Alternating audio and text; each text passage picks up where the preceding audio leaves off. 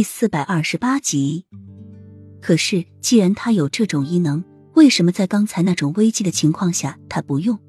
他可是知道，只要在一定范围之内，只要他使用异能，无需动用武力，就可以控制那些黑衣人，甚至在一瞬间将他们杀死。昔日的灵儿就是这样死的，死的毫无预兆，毫无声息，就是因为他使用了异能。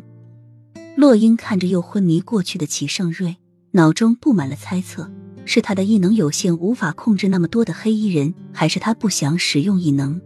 只是想了一会儿，洛英就决定不再想了。齐盛瑞的城府那么深，他要是能想到，那他就不是齐盛瑞了。他这么做有他的做法。其实洛英已经在脑中想到了一个答案，就是他早已经知道了他的身份，但是却没有揭穿，一直等到这次，他想利用这个黑衣人刺杀他英雄救美，让他重新接纳他，把恨转化成爱。说不定这次出宫遇刺也是他早就安排好的。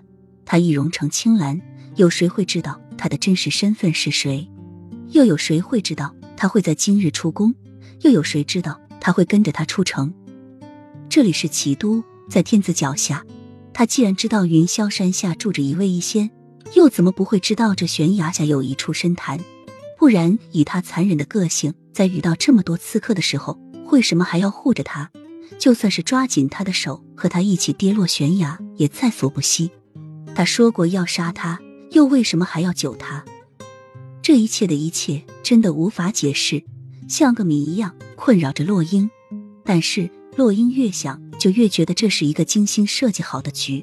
齐盛瑞是那么聪明、敏锐、充满智慧和手段的人，城府又是极其的深。他设计好这个局的时候，就已经将一切都掌控住了。他的观察力那么敏锐，任何人他只要看一眼就道出破绽。昔日的画眉到如今的幼眉，就是一个很好的例子。说不定六年前，他也早已看出那药不是他下的。但是却借由这个借口给他一个世外桃源。